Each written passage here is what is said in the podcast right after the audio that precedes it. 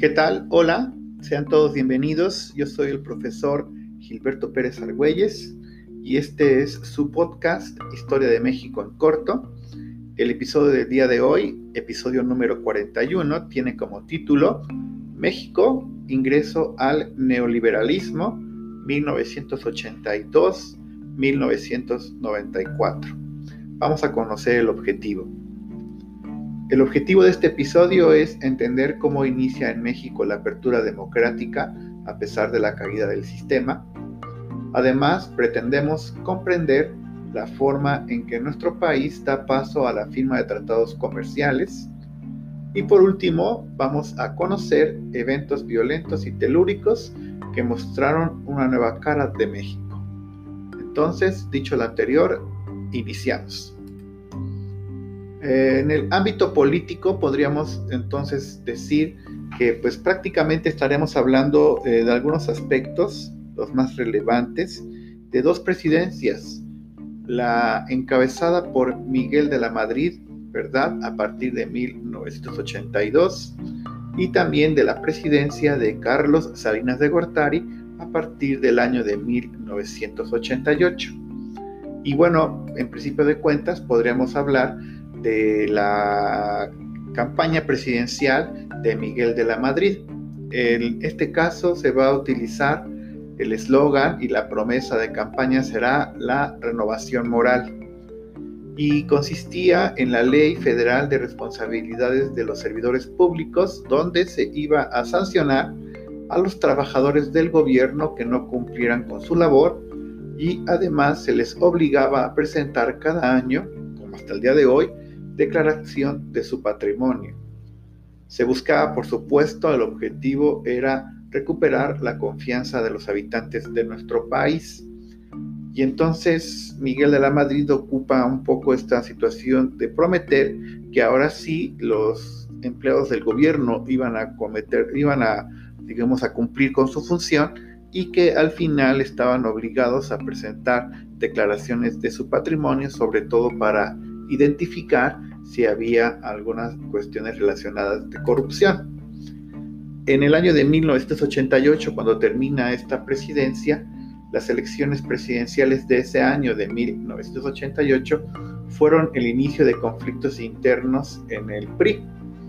Cotemo Cárdenas y otros miembros del partido oficial deciden renunciar y formar una candidatura desde la oposición. También ahí podríamos citar personajes como nuestro actual presidente Andrés Manuel López Obrador, que al igual que Cautemo Cárdenas salen del PRI para poder hacer una nueva eh, candidatura.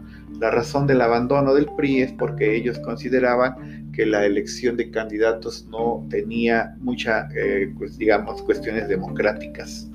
Eh, me refiero al candidato interno del PRI. En este caso, el día de las elecciones, bueno, el día posterior a las elecciones, va a ser un día histórico para nuestro país, sobre todo en el ámbito político, porque se va a anunciar un fraude muy importante conocido como la caída del sistema.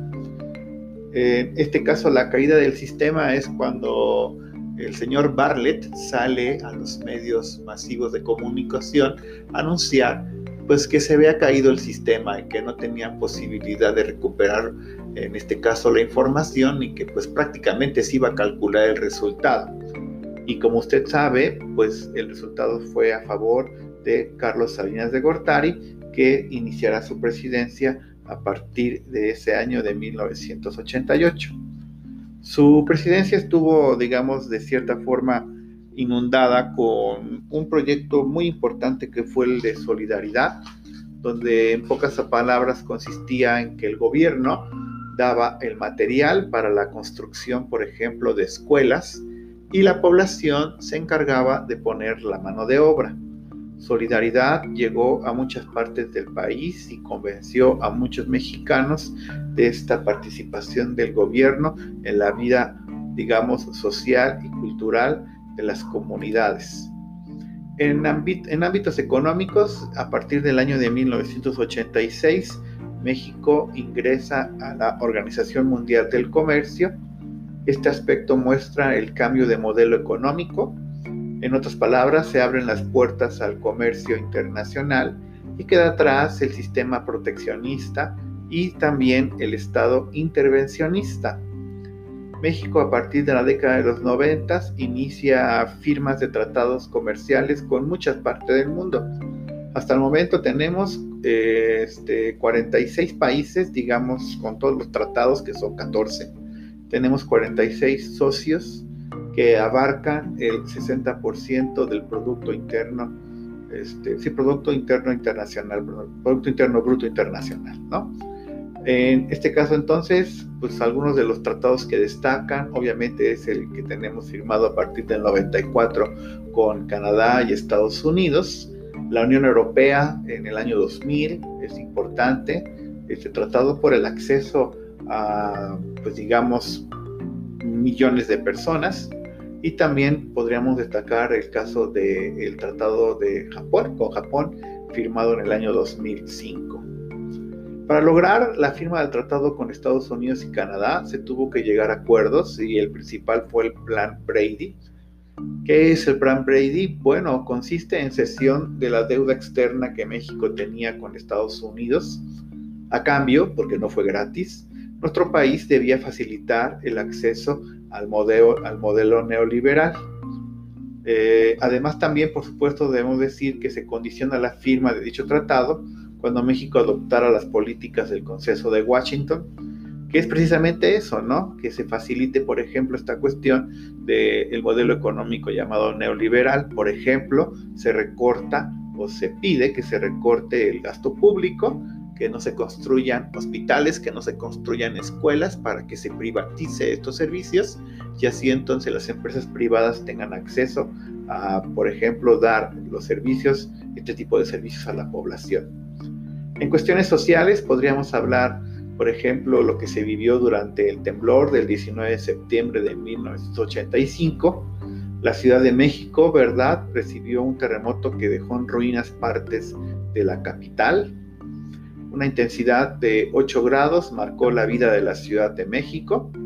A lo anterior, este, podríamos decir, con este aspecto nace lo que se conoce como sociedad civil. Mares de personas salen a ayudar, el gobierno y sus servicios quedaron rebasados y entonces comienza una participación muy activa por parte de la población. Y yo creo que este evento marcó mucho esta parte del ingreso del neoliberalismo a nuestro país. Ah, podríamos también destacar eh, lo que sucede el primer día del año de 1994, el primero de enero. El Ejército Zapatista de Liberación Nacional, el EZLN, como se le conoce, se levantan armas, le declaran la guerra al gobierno mexicano. Obviamente ellos mismos sabían que no ganarían esa guerra, pero su principal triunfo fue llamar la, llamar la atención internacional. Con discursos llenos de metáforas, el, subcomandante Marcos se convierte en el guerrillero posmoderno.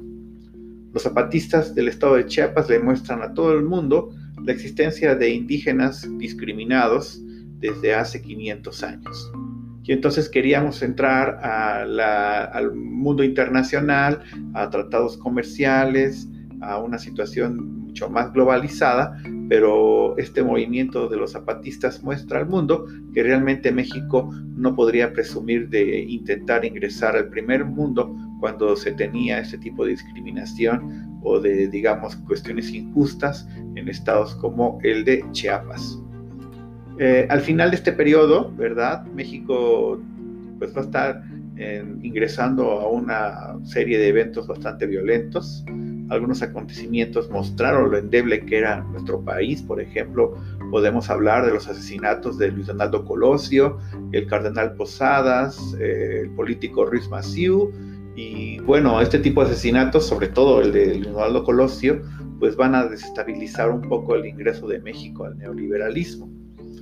Por medio de una campaña que se conoció como la campaña del voto del miedo, del miedo, ¿verdad? En el año de 1994 llega al poder Ernesto Cedillo Ponce de León y entonces así pues prácticamente estamos mostrando los principales aspectos de cómo México intenta o ingresa a el neoliberalismo. Por este episodio es todo. Agradecemos por supuesto muchísimo que nos estén escuchando y pues nos estamos este, escuchando el siguiente episodio. Hasta entonces, chao.